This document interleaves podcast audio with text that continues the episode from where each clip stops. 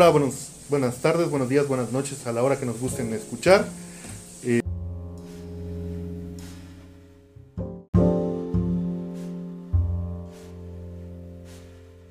eh, nosotros somos la Casa de los Luises.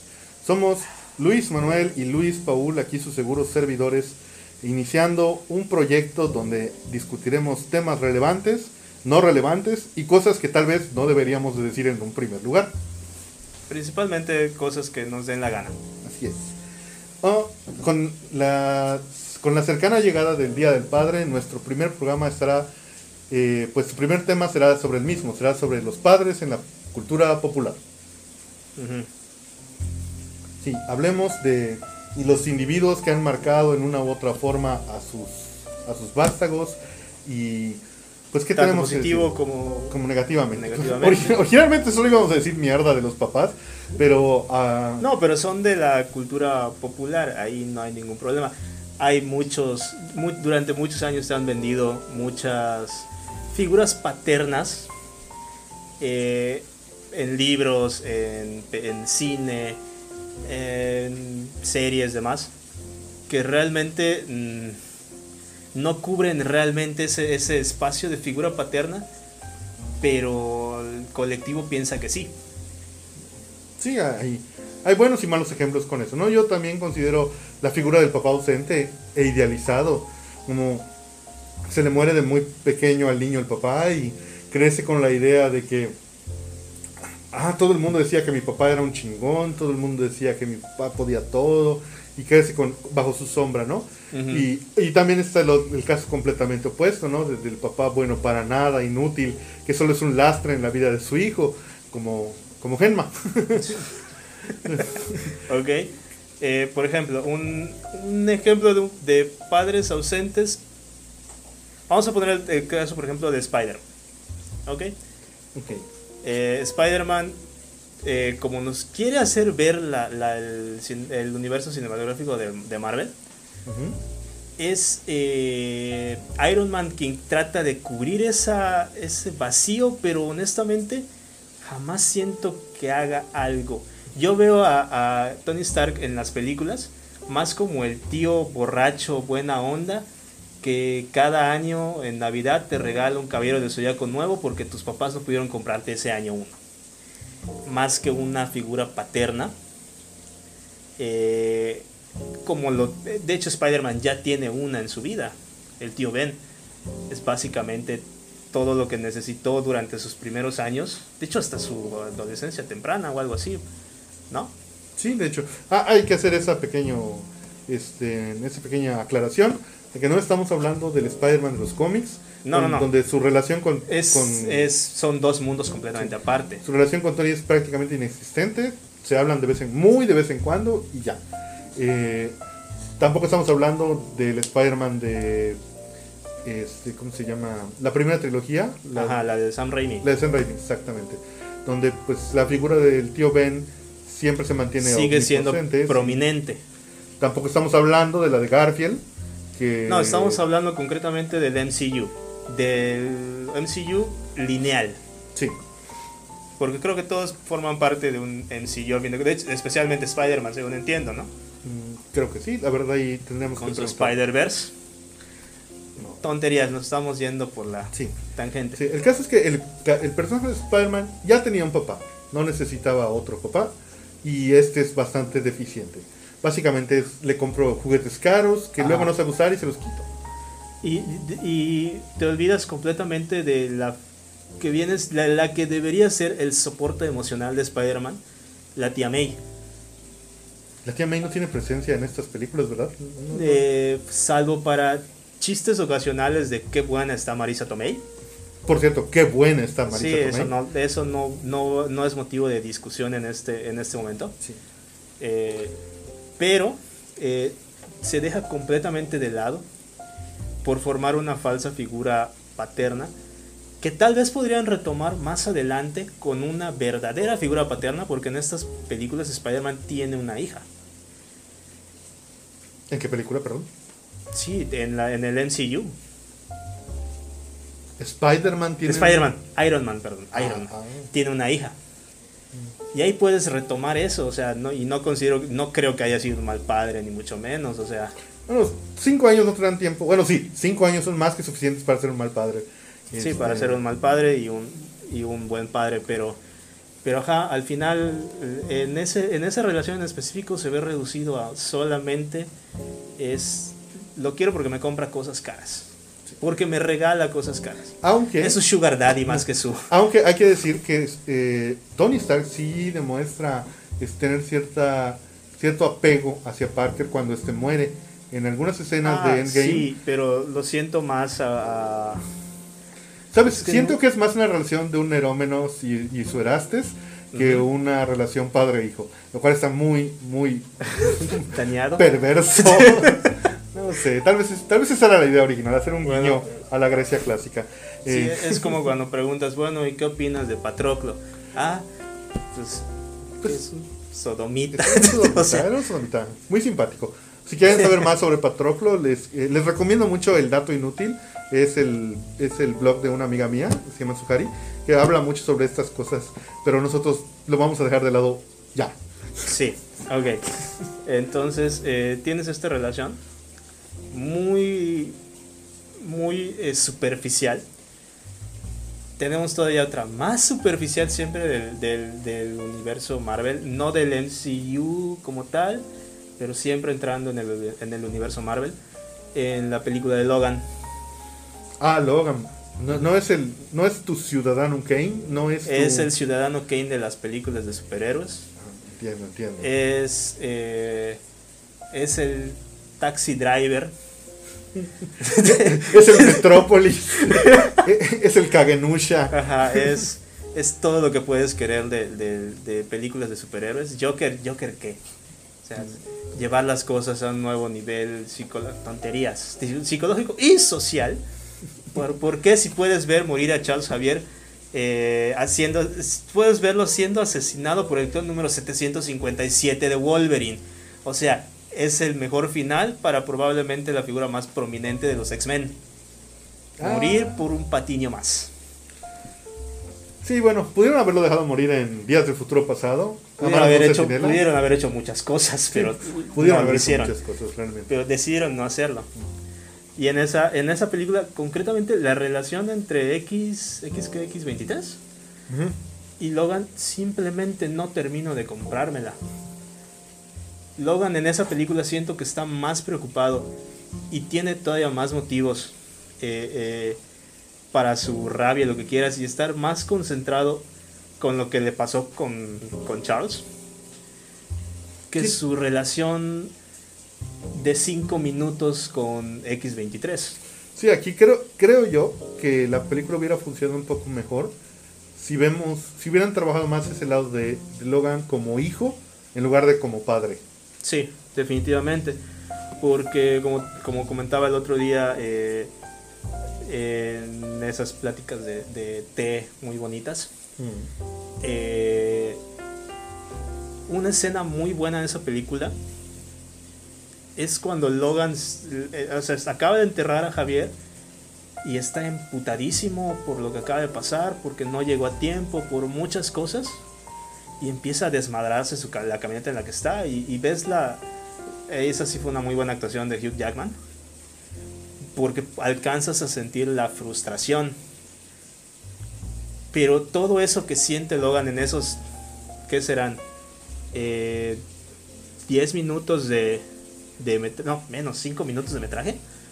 eh, no se alcanza a sentir con todo lo que viene después. Cuando efectivamente Logan muere. Spoiler, lo siento. Por si alguien no la ha visto, ¿cuánto? ¿Tres años después? ¿No son cinco años ya? No tengo idea. No tengo idea. Es una película que me marcó muy poco. No tengo idea. Excepto en tu odio. Excepto en mi odio. Es, es- es increíble cómo, cómo odias esta película. O sea, yo, yo no, no, no, no he conocido a nadie que odie tanto una película en particular de superhéroes. No es que, no es que la odie, es que siento que la gente la sobrevaloró de más. Porque fue buena. Está ok. Pero es, no va más allá. Está ok, está bien llevada. Trataron de hacer algo más maduro. Algo que no habían hecho hasta la fecha. Y fue un buen experimento. O sea, les salió bien. Sí. Bueno, aunque hay que tener en cuenta que estamos hablando de Fox. Sí. Y de las 20 películas de los X-Men que sacaron, para mí, Sí, ok. creo que dos chambean más y- allá de la mediocridad. Estoy completamente de acuerdo. Para hacer Fox, eh, bajando nuestros estándares porque es Fox, es un trabajo de eh, un 8. Ok, puedo aceptar eso, puedo vivir con eso. Ahora, si lo transmites a. Quítalo de Fox y ponlo en otros. Canales a competir con otras cosas, yo siento que baja un 7. Pero de nuevo es opinión muy personal. Eh, tal vez yo vi algo, tal vez yo no vi algo que mucha gente sí vio. Pero bueno, eso es lo que siempre digo de, con este tipo de cosas. Pero ajá, o sea, no alcanzo a sentir ese. Es el por qué me debe. Eso es, este es la- la- lo- el término que utilizo. ¿Por qué debe importarme esa relación? No sabría decirte. Para mí no me llegó a tanto. O sea, yo vi la película porque esperaba ver lo que, lo que me mostraron. Los últimos días de Wolverine. Ujú. Esperaba que fuera un poco... Esperaba un poco más. La verdad sí esperaba un poco más. O sea, si tomamos en cuenta que Fox realmente solo toma los títulos de los cómics y hace lo que quiere. eh, Hubiera podido ser un buen Norman Logan. O sea, O sea, tenían. Sí, un, un buen Olman Logan. Olman Logan es uno de los, bueno, no diré de los mejores, porque realmente sí, Marvel ha sacado cosas mucho mejores, pero es una buena historia. de Marvel como Marvel Studios, ¿no? No, hablo de los cómics. Aquí Ah, hablas de. Ah, ah, ok, ok. No, este. Y bueno, después del chasco de Wolverine Orígenes, que Ah, sí, la verdad sí fue. tiene es cinco, otra- tal vez cuatro minutos muy buenos, que es la presentación de Deadpool original, antes de que hicieran, antes de que lo mejoraran. ¿Te parecen buenos esos minutos? Sí, la verdad me parecieron muy buenos. Ahí es cuando digo que Ryan Reynolds era un buen actor de superhéroes. ¿Por qué? Porque te vendió una porquería de forma decente. Sí, así es. Eso es muy bueno. Un buen vendedor sabe venderte mierda de buena manera. Ah, pero Reynolds se redimió realmente. O sea, vamos a poner que no es su culpa porque él no hizo el diseño ni tuvo nada de, de- nada en la parte creativa de eso. Supongo que nada más llegó, cobró su cheque y se fue. No lo puedo culpar. No, debieron pagarle bastante bien por eso, pero. Pero, ajá, eh, eh, puedes, puedes considerarlo que estuvo bien hecho, con- dadas sus tristes circunstancias. Como un pequeño break sobre el tema, nada más para aclarar, es creo que el único actor que se ha recuperado de hacer dos horribles superhéroes Uy, sí. y se ha redimido con el tercero. Uy, sí, ¿y cuál estaría peor? A ver, ¿cuál, según tú, cuál está peor? ¿Cuál creo que está peor? ¿Deadpool primera forma o ¿Una punto Linterna? Verde? Ajá. Ah, sí, me la pones muy difícil. Bueno, tienes que tomar esto a consideración. Y es lo, en lo que yo me baso. Eh, Linterna Verde sepultó toda una franquicia. Sí, creo que Linterna Verde es peor. Creo que Linterna Verde es peor. Te, Este, te quitaron la posibilidad de ver a Sinestro Ah, maldición.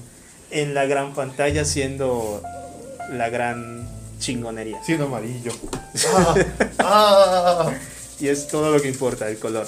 Sí, así es. del personaje, vete al demonio. Ah, ah, bueno, queremos decir que no, no es todo lo que importa. El color no es lo más importante. Ah, bueno, de- entre el amarillo y el verde. Ah, sí, ahí sí. El amarillo Solo es el amarillo y el verde. mejor.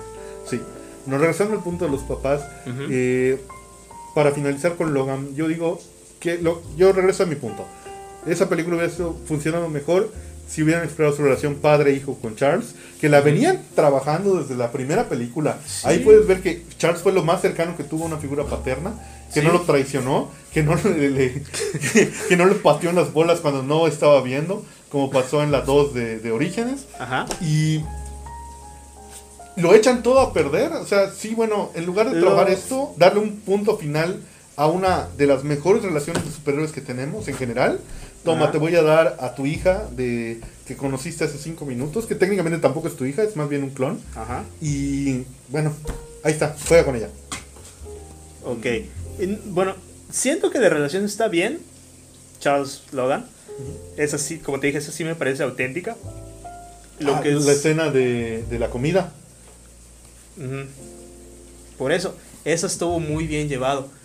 Pero siento que el final que le dieron a Javier no es un final digno. Digno de, de lo que es él.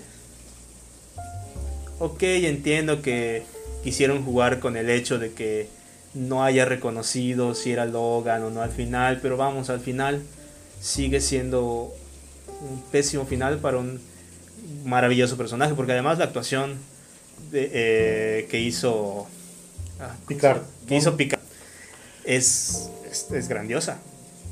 Sí. Es el punto más fuerte, creo yo, de esa película. Verlo en su estado senil, y no solo verlo en su estado senil, verlo también actuado. La Sí, verdad, sí. Sí, me- se me estrujó el corazón un momento. Sí, ah, mira, a- ahora que lo pienso, Logan no estuvo tan chafa. ¿eh? Sí, tu- sí tuvo sus puntos. Sí tuvo sus puntos fuertes. Y este es un milagro del podcast. hemos salvado, hemos redimido a Logan. a tus ojos. No, tiene Ah. un chinguero de, de gente que le encanta, pero pues, con, con nosotros creo que nunca, nunca conectó. O sea, No, en general no. llámese Eh, tal vez que hemos leído más cómics o visto más que eh, donde hemos visto tal vez esa figura que sí llena los zapatos, pero en esta no no, no pasó. No pasa. Bueno, nos esperamos al siguiente remake. Quizá en unos 5 años más Disney nos dé un nuevo Javier. Eh, pues sí, por terrible que suene. Ok. Ah, pasemos a otro papá. ¿Qué tal? ¿Qué- pasemos con, el- con uno de los papás más famosos del mundo. eh, el papá Vader. Ah, el papá Vader. ¿Qué? ¿Qué tiene? I am your... No, ¿cu- ¿cuál es la frase? De hecho, eh, creo que tiene un, un eh, caso de... De... ¿El efecto Mandela? Ajá, de efecto Mandela esa madre. Sí, sí, la verdad la frase es no es yo soy tu padre, así Ajá, como creo tal. que es... Es, este, era, era, si mal no recuerdo, era eh, Obi-Wan me dijo, me di- Obi-Wan no te contó todo sobre mí, me contó lo suficiente, me dijo que mataste a mi padre. No, espacio, coma, lo que tú quieras, era yo soy tu padre, algo así. Sí, te acabas de decir exactamente el efecto a- Mandela. a- a- habrá que borrar esta parte, no, no. y recuérdame editar esto. Se imprime. El caso es que se imprime. el caso independientemente de eso es que su relación de, de padre e creo que solo es explorada como 10 minutos en la siguiente película, en el Retorno del Jedi. Pero eso habla más bien de la fortaleza mental de Luke, ¿no? Ah, en general sí, de toda esa familia, Luke es la gente, es la persona más sana.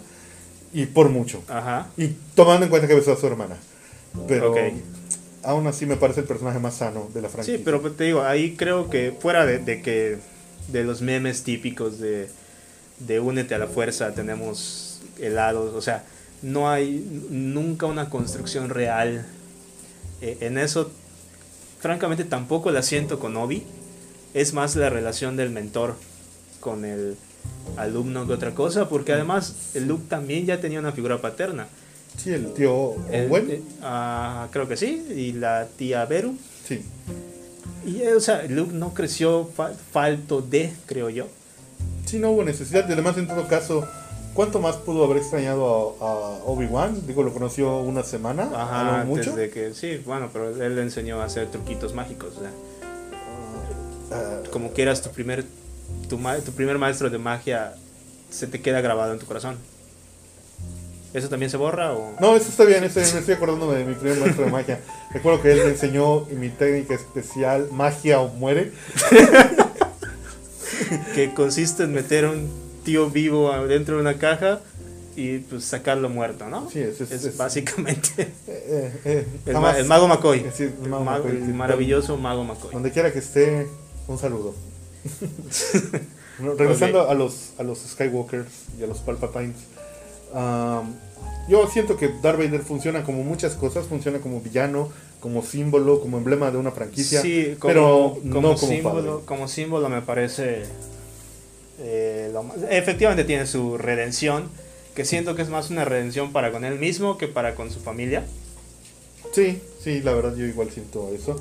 Ah, aunque bueno, aunque el detonante ciertamente es ver a su hijo atravesado por rayos el, y de la fuerza y golpeado Sí. por un viejo probablemente pedófilo. Eh, Probablemente.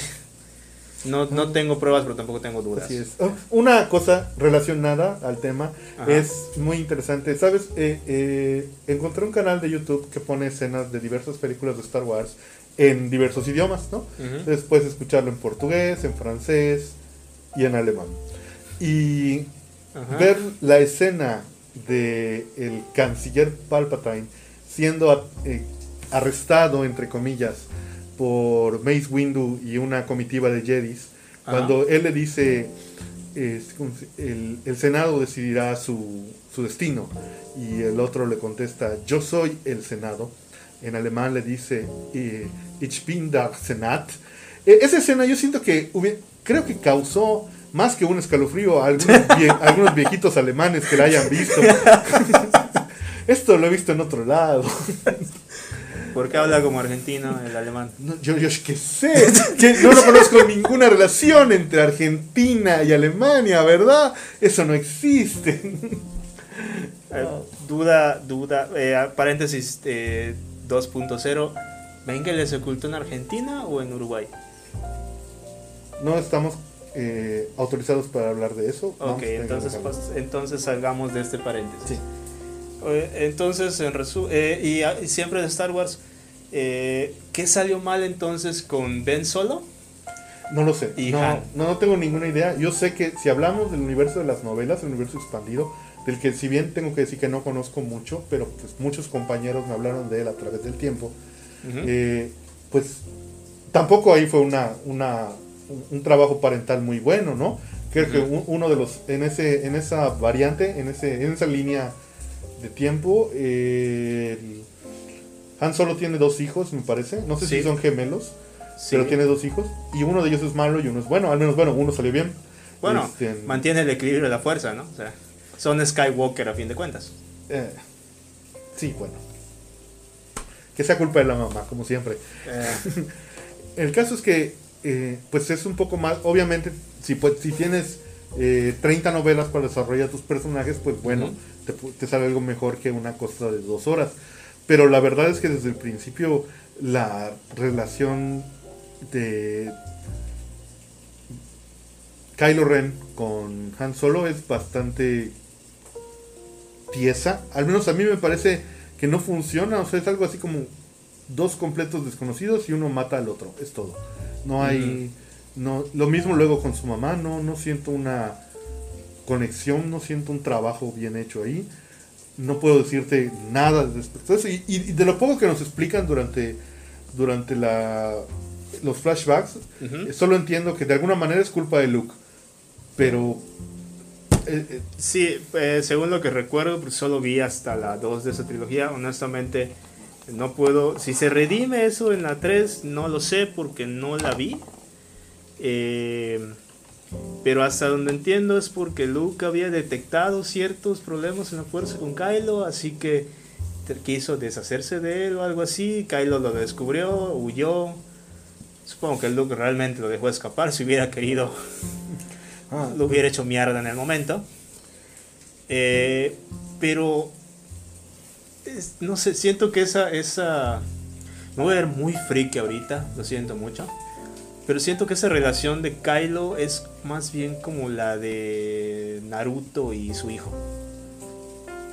Solo es un papá que no me entiende. Solo es un papá que tiene que trabajar. No, no creo que no lo entienda. Simplemente que es un papá muy ocupado. Bueno, eh, ahí, ahí hay una diferencia.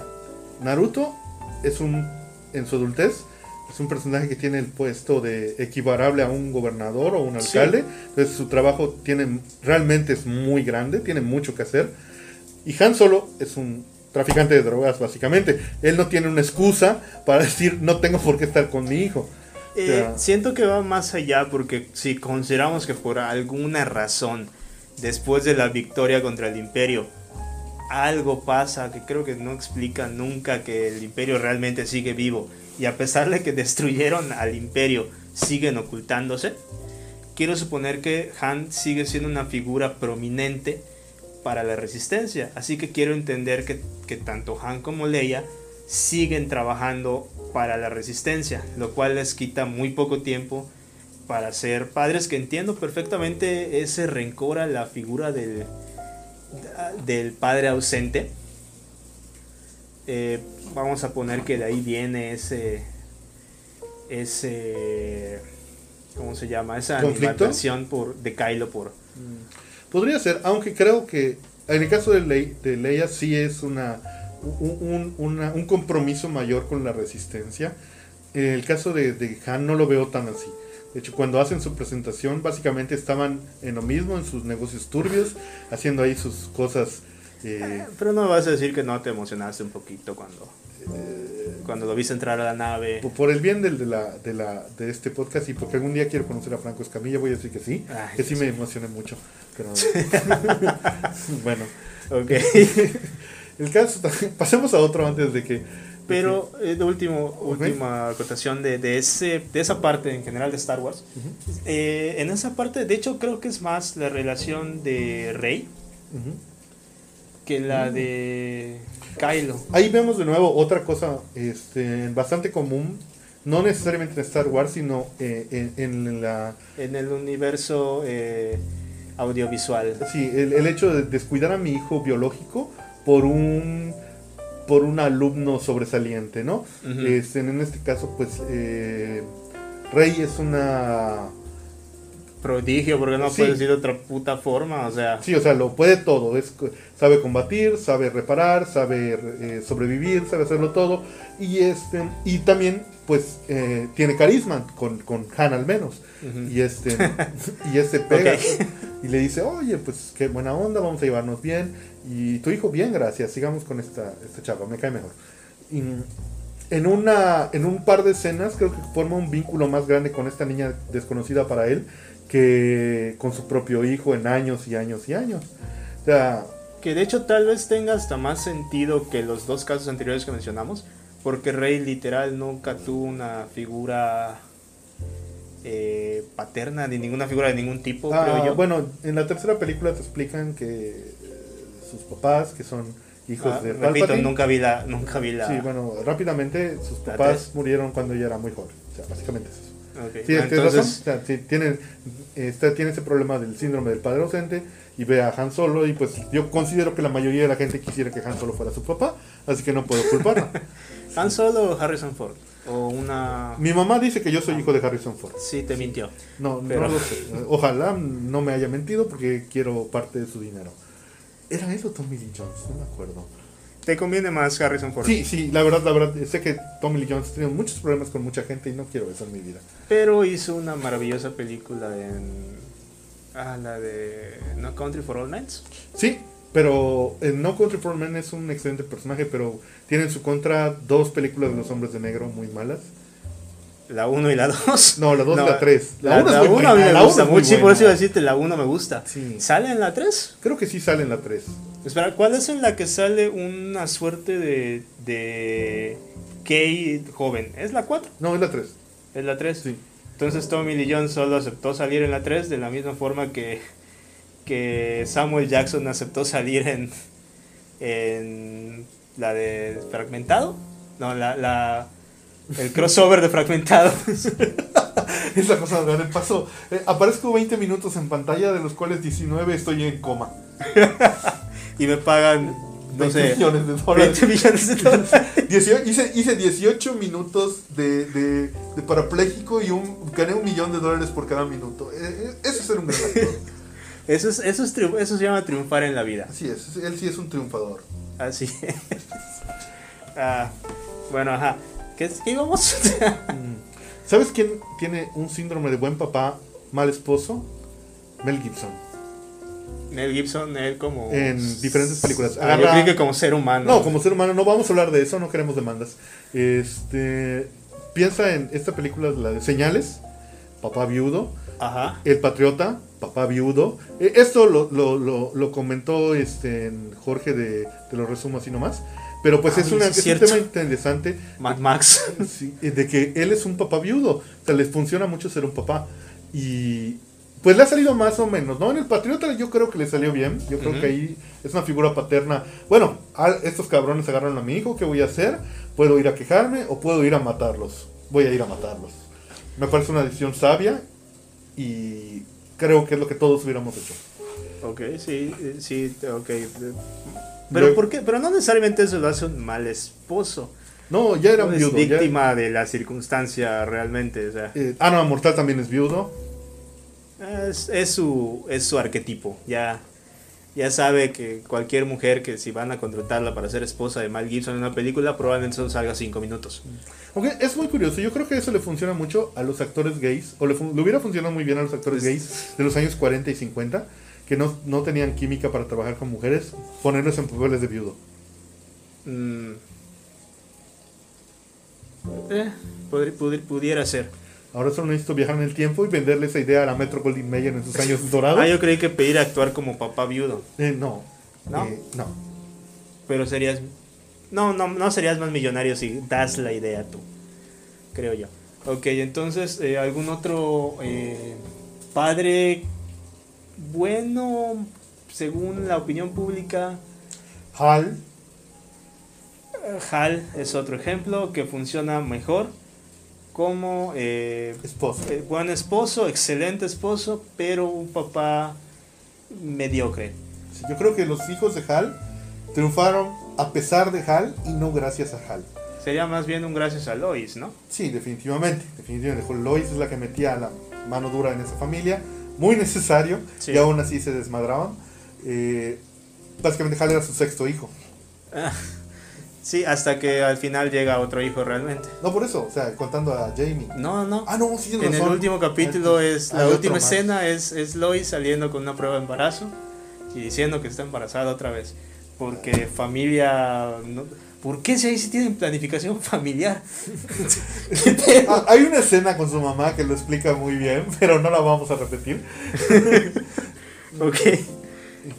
No, o sea, definitivamente, si Hal tuviera que escoger entre salvar a sus hijos o salvar a su esposa, él no dudaría en salvar a Lois. Eh, él- Sí, porque básicamente puede eso le da excusa para hacer a todavía más hijos.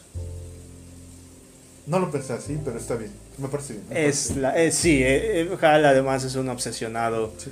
Es, es un obsesionado sexual, Hal, la verdad. Eso no quita que sea un excelente personaje. Es, es, eh, es probablemente el 50% de la serie contenida en. Es, es como en el caso de South Park, que mucho del éxito de las últimas temporadas son por Randy. Ah, Randy Marsh es, es otra cosa. Randy Marsh es un muy mal padre, es un terrible padre. Y un terrible esposo es también. o terrible sea, esposo. Eh, Es muy curioso porque él sí está presente en la crianza de su hijo, sí trata de ayudar, Ajá. pero lo, no solo lo arruina todo, sino que es culpable de muchísimos traumas que Stan va a cargar. Vamos a poner que tal vez vida. no siempre tenga malas intenciones, pero, pero, eh, nunca lleva bien las cosas a, a un buen puerto, ¿no? Yo no llamaría buenas intenciones a comprar un blockbuster cuando, Eh. cuando ya existe Netflix. pero bueno, Bueno, ok, pero eh, el caso es que Randy Marsh no cuenta ni para un top de buenos padres ni para un top de buenos esposos.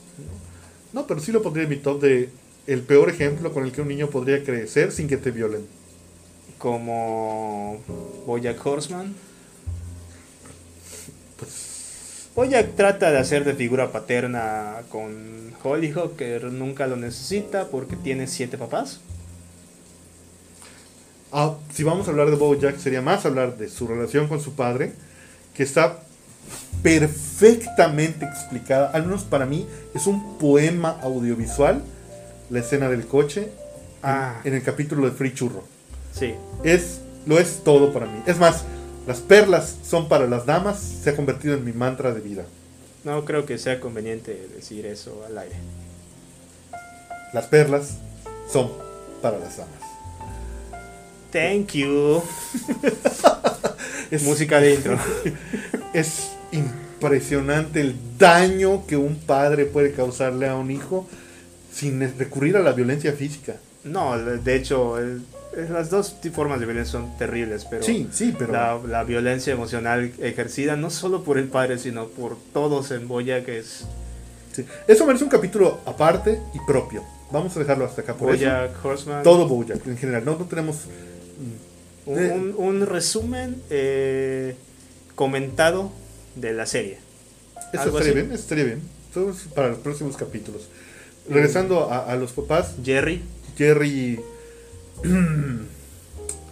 Jerry de Rick and Morty es lo que yo nunca quisiera tener de papá. Ok. O sea, podría vivir con un papá violento, podría vivir con un papá distante emocionalmente, pero no podría vivir con un papá que me representa una vergüenza tan grande como Jerry. Pero lo intenta. Lo intenta. Eso es lo peor. Tiene, tiene, es lo peor y lo mejor de su personaje. Es, es- no puedes evitar sentir pena por ver cómo todo, cómo básicamente todo le escupa la cara a Jerry. Pero él sigue tratando de, de salir adelante. O sea, su matrimonio es una mierda. Sus hijos son una mierda. Su suegro es una mierda.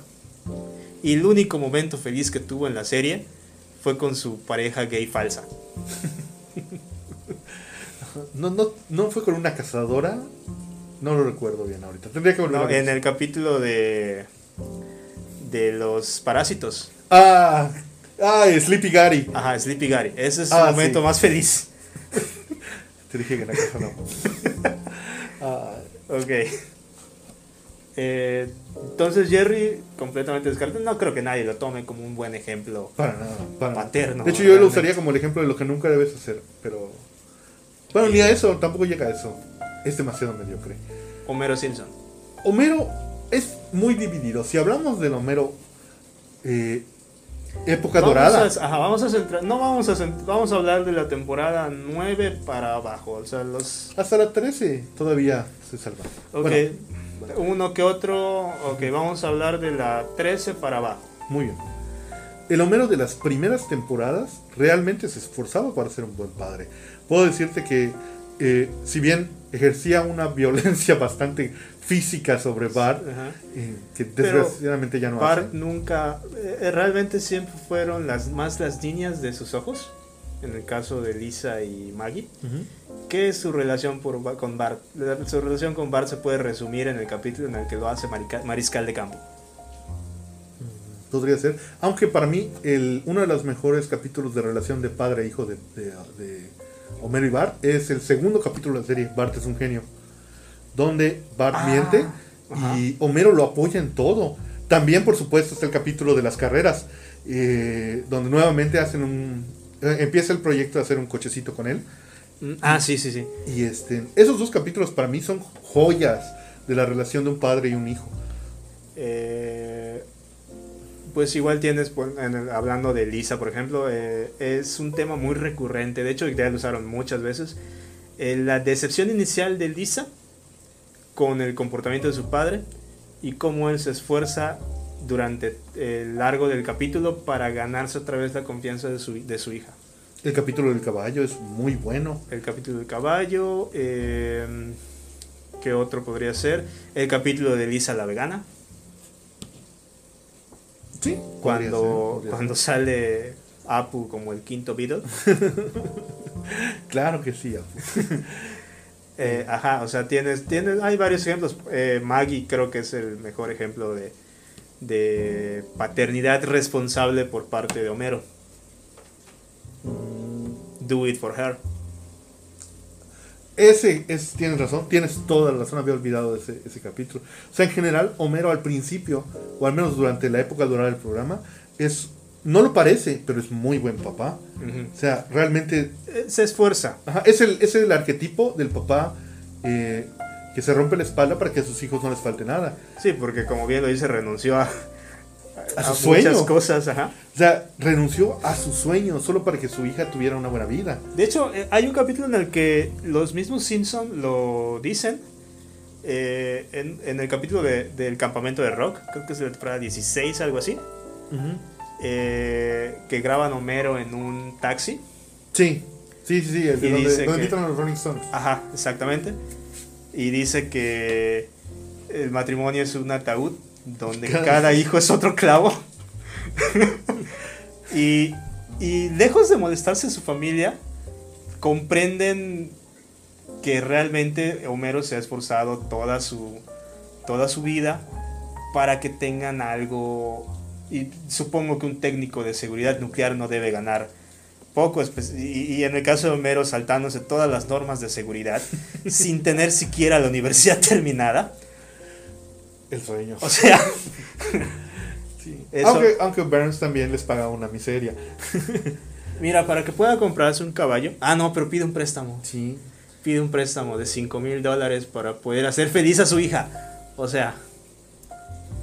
Y eso sí, eh, buen esposo igual a secas. Más es culpa de March. que es terriblemente permisiva con la cantidad de cambios de trabajo de Homero, con la cantidad de... Aunque bueno, ahí también hay que tener en cuenta que Marge sabían que se estaban metiendo. Pudo haber huido muchas veces, pero no lo hizo. ¿Cuál era su otra opción? Art y Sif. El millonario. El millonario acosador sexual. Mm. Ah, no, no, ya no es millonario, perdió todo en la bolsa. En la burbuja económica de las computadoras, de la, del punto com.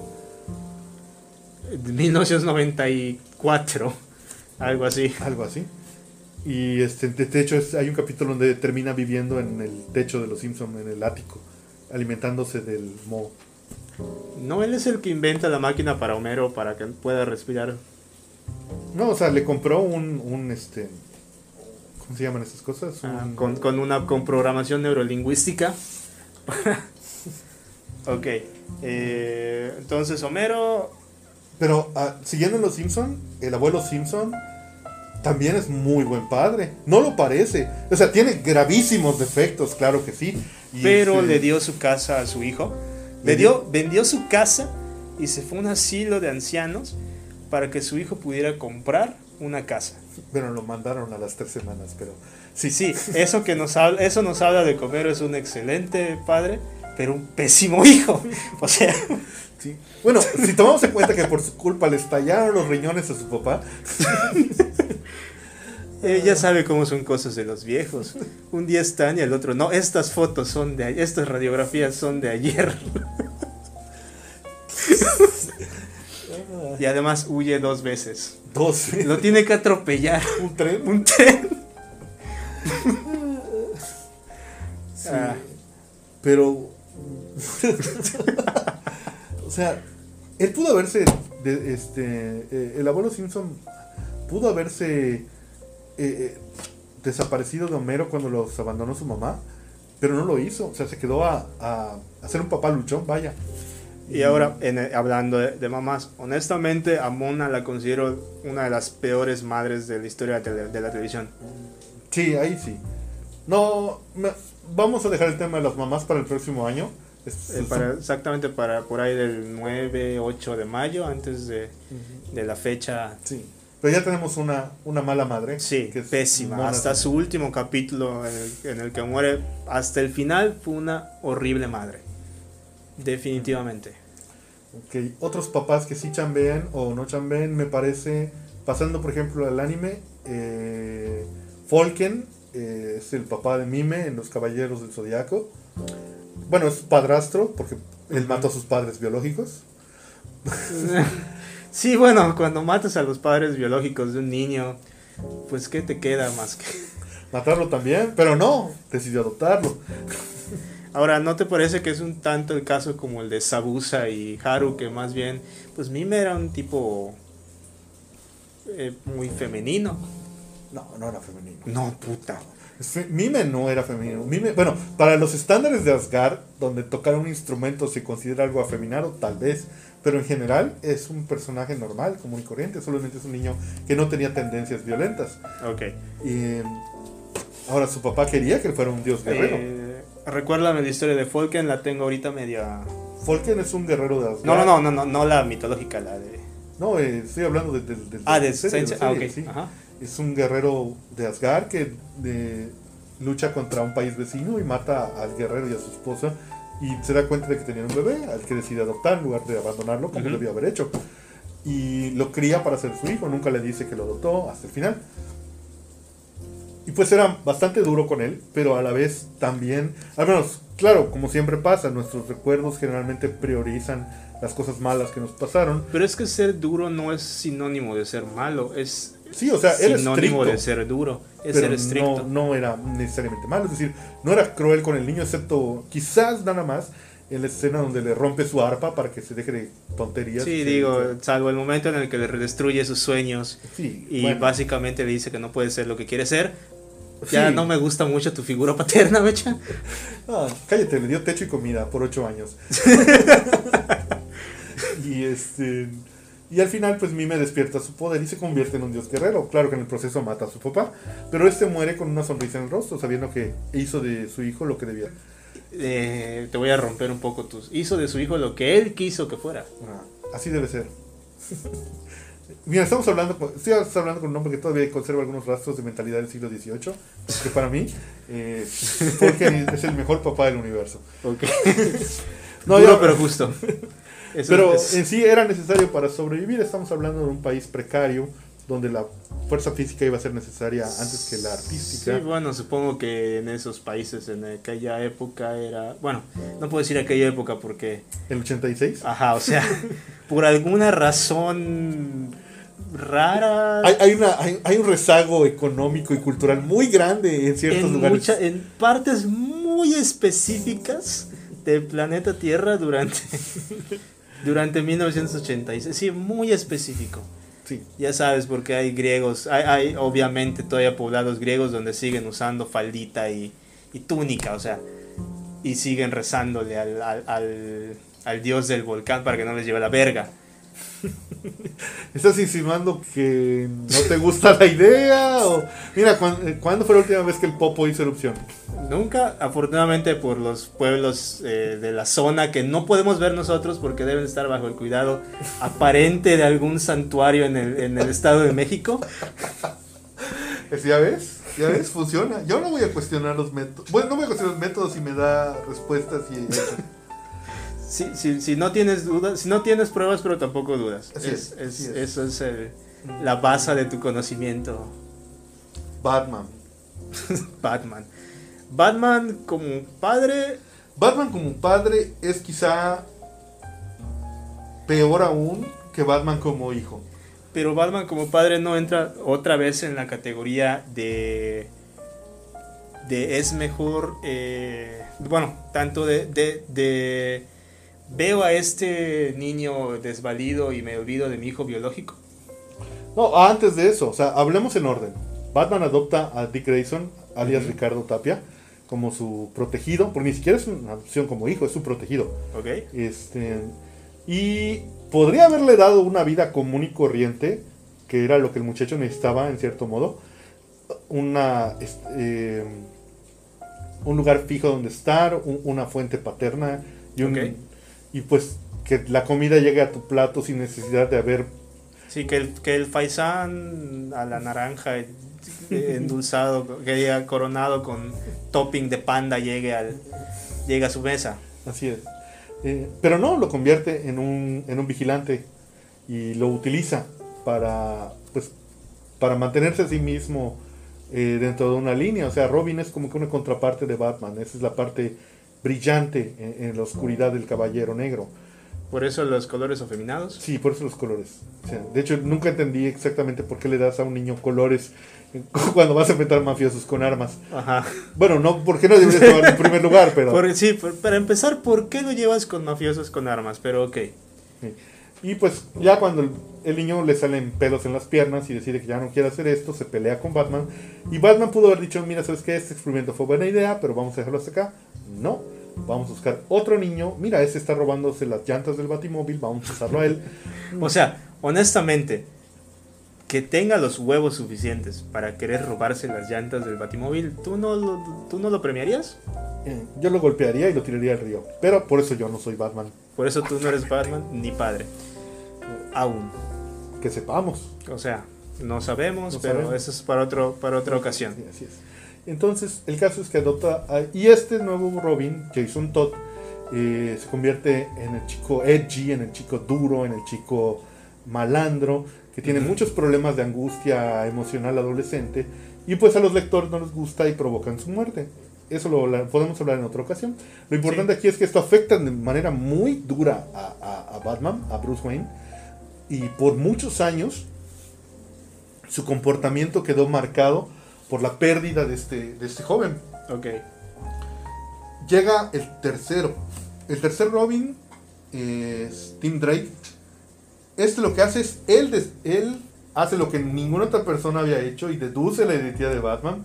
Mira, está este hombre millonario que aparece muy poco y tiene el mismo tamaño y con textura física de Batman. Vamos a investigar, tal vez sea él. Y oh, sorpresa, sí era. Descubre y es adoptado. Después de tener a estos tres Robines, que luego uno regresa de la muerte, porque pues... Porque cómics, DC, ajá. eh, pues llega al fin el biológico, ¿no? O sea, concebido de una manera extraña, Batman fue drogado, fue atrapado por No, no eso, afecta al tu, eso no afecta tu desempeño sexual. o sea. Debería, pero bueno. Tal vez son drogas de que te obnubilizan la mente, pero te potencian lo de abajo, no lo sé, no lo sabemos. No conocemos toda la tecnología al Ghul. ¿Ok? Y pues se toma una muestra de genética de Batman que sirve para crear a su vástago mejorado y todo Ujú. eso, ¿no?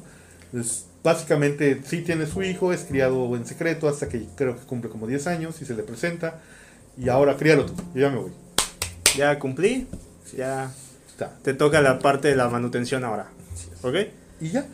Pero, y el personaje ha crecido. A mí, la verdad, me caía bastante mal al principio. Era un personaje bastante eh, molesto. O sea, el. Eh, Era el típico niño repelente, algo así tengo entendido, ¿no? Sí, pero pues a una escala mayor y con Y con mucho dinero y, y con En- un traje de Robin. y entrenamiento para matar gente. De hecho, casi mata a Tim precisamente para eso, para dejar en claro su lugar en el territorio, ¿no? Ok. O sea, yo soy el hijo biológico, ustedes son recogidos. Pero, corrígeme, ¿sigue siendo esa relación de Batman de pre- sigo prefiriendo a mis hijos adoptivos? Más, al principio sí, al principio sí. La realidad es que por mucho que lo queramos teorizar, por mucho que ha- haya eh, este, ideas sobre que cuál es su hijo favorito, la realidad es muy clara. Dick. Dick Grayson es el hijo favorito de Batman. Dick Grayson es el hijo de Batman. Sí, es, siempre lo va a hacer, no hay nada que puedan hacer. Mira, es como el caso de, de- va a sonar tonta la, tal vez la, la analogía, pero es como Messi en la, la selección argentina. Messi desde que tiene creo que 12 años vive en España. Lleva mucho más tiempo de su vida en España. El cabrón, quieras o no, es más español que argentino. Entonces, sí, dije, tal vez suene eh, pendeja la analogía, pero pues siento que es el mismo caso de Batman. Lleva más tiempo siendo Dick, mi No, hijo. El, el pro- el problema que veo con tu antología, con tu antología, Antología. con tu analogía, perdón, es, es, Es que- Dick Grayson sí es útil. Dick Ok. Grayson ha salvado la ciudad. Y sí tiene campeonatos mundiales. Sí. De algo. Probablemente de, de- de trapecista, no lo sé. No, no, no estamos para discutir sus, sus logros deportivos. Así es. El punto es que Dick Grayson sí, sí sacaría adelante a Argentina y le haría campeona del mundo en el próximo mundial. Pero ahora, ¿no te parece Alfred una buena figura paterna? Alfred es la figura paterna. Para mí es el mejor caso de figura paterna que un héroe puede aspirar a tener. O sea, yo estaba hablando al principio, obviamente, de Thomas Wayne, pero Ujú. si quieres hablar de Alfred como figura paterna, Sí, suplió absolutamente Todo. cualquier aspecto que Batman pudiera necesitar con los años. O sea, en el momento de mayor necesidad de Bruce, en su hora más oscura, ¿quién estaba ahí? Alfred. Y Alfred pudo haberse aprovechado, pudo haber, pudo haber dejado a ese niño a- ahí a lo tonto y quedarse con la fortuna, pudo haberlo mandado a matar, pudo haberle dicho que era un loco cuando le dijo voy a re- eh, darle la vuelta al mundo para estudiar, Ajá.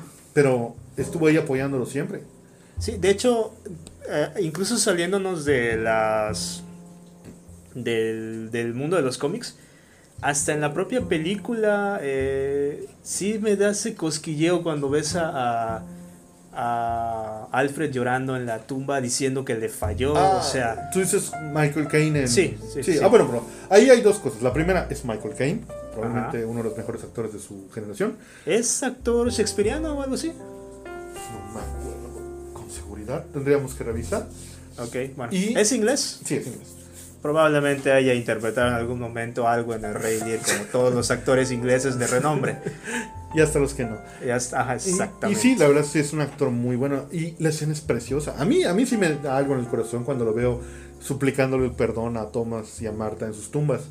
Y como brevario, ahí me gustaría decir que la escena donde él va a Italia y toma su vino y, y mira a. Y mira a Bruce. Ujú. Este, ¿Cómo se llama? Creo que si no hubieran en- enfocado a Bruce y a Selina, hubiera sido aún mejor. Hubiera Sí. sido más impactante. Sí, sí, te- porque ya te quedas con la imagen. eh, ya te la vendió muy bien eh, tanto el actor como el personaje como el guion. Eh, tal vez sí fue una decisión muy cobarde por parte del, del, guionista o del director enfocarnos a, a esa última escena. Eh, pero pues eh, al final no me quejo, es una trilogía buena. Me gustó mucho. Tal vez la última película flojea un poco, pero pues las otras dos son... Son preciosas. Son, son otra, otra cosa en el mundo de... Bueno, este fue nuestro tema principal. Vamos a dejarlo hasta aquí. Vamos a continuar con el programa con unas pequeñas cositas más. Si ustedes consideran que nos faltó alguien o que quisieran que hablemos de alguien más, pueden dejarlo en los comentarios y pues eh, podríamos añadirlo para próximas ediciones. Este, eh, ah, otra cosa, nuestra, esta, es esta fue nuestra sección principal. Vamos a dar paso a nuestra segunda sección, que es el Luis de la semana. Todas las semanas nosotros vamos a tener un personaje de nombre Luis que haya hecho algo relevante o importante. Es lo que le da el sentido a este podcast. Queremos iniciar esta, eh, esta sección con Luis XIV de Francia, el Rey Sol. El Estado soy yo, uno de los más importantes Luises de la historia, el creador del Palacio de Versalles y también uno de los impulsores de la, de la moda francesa que más adelante terminaría dominando a las modas del resto de Europa. Las pelucas gigantes. También, también las pelucas gigantes. Tanto a un nivel estético como a un nivel arquitectónico y muchas otras cosas. Este, ese, ese fue nuestro Luis de la semana. También tenemos nuestra sección eh, el minuto de odio. Nosotros, el, cada, cada semana, nos, uno de nosotros hablará un, menos, un minuto o menos de un personaje que al que tengamos cierta tierra, No necesariamente personaje, también puede ser... Eh, situación, puede ser... Sí, eh, claro que sí. ¿Por qué no? Pues, tenemos libertad de odiar cualquier cosa en este bendito planeta. Empezamos con... ¿Cuál era tu selección? Las tecnologías... No el niño cucaracha y la tecnología actual. ¿Algo así? Algo así, rápidamente. Creo, creo yo que el llamar a esta generación la generación digital ha probado ser un error. Odio que se les considere como, como una generación digital a los niños actualmente. Porque durante esta pandemia eh, han probado ser completa y totalmente ineficaces con respecto al uso de las tecnologías. Ojo, no estoy hablando de los problemas que tuvimos aquí en México, por ejemplo, con eh, hacer llegar, eh, por ejemplo, las clases a comunidades de, bajos, recursos, limitados por la misma del mismo descuido del gobierno. o sea, no, no, no estoy hablando de eso. Estoy hablando de cómo supuestamente se considera a las generaciones actuales pegadas ya sea a las computadoras o los teléfonos como navegadores eh, consistentes y buenos, cuando en realidad eh, no son capaces de utilizar cosas tan básicas como el Office y sus equivalentes en programas gratuitos, se pierden en Excel, son incapaces de realizar búsquedas complejas en, en lo que es... Entiéndase, si no lo encuentras, si no te lo pone el autobuscador, que diga el autocompletar, o no está en la primera página de, búsqueda de Google, se pierden y no saben qué hacer. Ahí quedó. Ahí quedó. Sí, es, eso es algo terrible y es algo que deberíamos de tener muy en cuenta a la hora de, hablar de, las generaciones futuras y su manejo de las tecnologías. Porque jugar Free Fire y, y ver videos de Minecraft no, no, es. no es generalizar, obviamente hay niños ah, por, supuesto. por ahí que, pero, que sean prodigios del, del uso de las tecnologías actuales y pasadas, ¿por qué no? Pero sí estoy muy de acuerdo en que el hecho de que sepas agarrar tu tableta y sepas abrir tu aplicación de minions que corren y tú nada más tienes que moverle de derecha a izquierda para que no choque, no te hace un prodigio tecnológico. El hecho de que puedas darle play a tu TikTok y te pongas a moverte mientras suena la música, no te hace un prodigio tecnológico simplemente está ahí para tu diversión y está bien que lo hagas, o sea, no, no, hay ningún problema con eso, pero está muy sobrevalorado ese, esa terminología. Sí. Un programa que hasta un niño de 5 años puede manejar no implica que ese niño de 5 años sea un genio, implica que el desarrollador fue un genio al crear un programa que hasta un niño de 5 años puede usarlo. Que tiene una interfaz muy amigable, que el niño las, la, la, aprendió a dominarla, sí, ahí es completamente una genialidad de quien lo hizo, más que de quien lo utiliza. Más, de que, más que quien lo utiliza, efectivamente. Y eh, como última parte, Eh, pues eh, la- una pequeña recomendación, digo, si tenemos un minuto de ¿De odio? odio a la semana, pues ¿por qué no hablar de algo que genuinamente nos gusta? Ok, esta semana corre a, cargo mío. Hace un par de eh, semanas, tal vez un mes o dos, descubrí una... mm, hace- a mí me gustan mucho las obras de teatro, especialmente los musicales. Y descubrí una pequeña joyita que se había escapado completamente de mi radar, creo que es del 2017, algo así, que es, aunque no, no lo crean, el musical de Bob Esponja. Justamente pensé que ibas a hablar de eso. Es una maravilla, es una maravilla, pasa por tantos estilos musicales diferentes y explora de una forma a sus personajes que nunca habían explorado, que simple y sencillamente es maravilloso verlo. Te lo prometo. Si alguna vez tienen la posibilidad de ver eh, en YouTube o encontrarlo en internet, eh, porque de hecho hay una, hay una versión que fue grabada para la televisión en Estados Unidos, que es la que yo alcancé a ver, está muy bien llevada, muy muy bien hecha. De hecho tengo su lista de reproducción eh, de Spotify. De vez en cuando la pongo mientras voy en el auto, porque como digo, pasa por tantos estilos musicales que es muy divertido de escuchar. La verdad sí me llama mucho la atención. Quisiera escuchar sobre eso. Y quizá hablemos sobre Bob Esponja en el futuro. Sí, Eh, es una opción. Con tantas cosas últimamente y sí. ya Mm, sabes, entre Bob Esponja, J.K. Rowling. mm, mm. Mm. Muy bien. Pues eso será todo, amigos. Eh, no olviden escribirnos a la casa de los luises.gmail.com. Arroba gmail.com. Otra vez, la casa de los luises, arroba gmail.com. Este, ¿cómo se llama? También pueden checar nuestra página de Face y la de YouTube. que proba- próximamente estará en construcción la de Face. Así es. Y eh, también pueden checarnos en Spotify. Eh, ¿No? Por ahora no, de, Oh. deme, un- deme una, un, un- Eventualmente. Ajá. O sea, los yo del futuro les dicen, algún día nos verán en Spotify. Gracias. Gracias. Eso es todo por nosotros. Me despido. Su amigo Luis Paul. Y su amigo Luis Manuel. Tarán.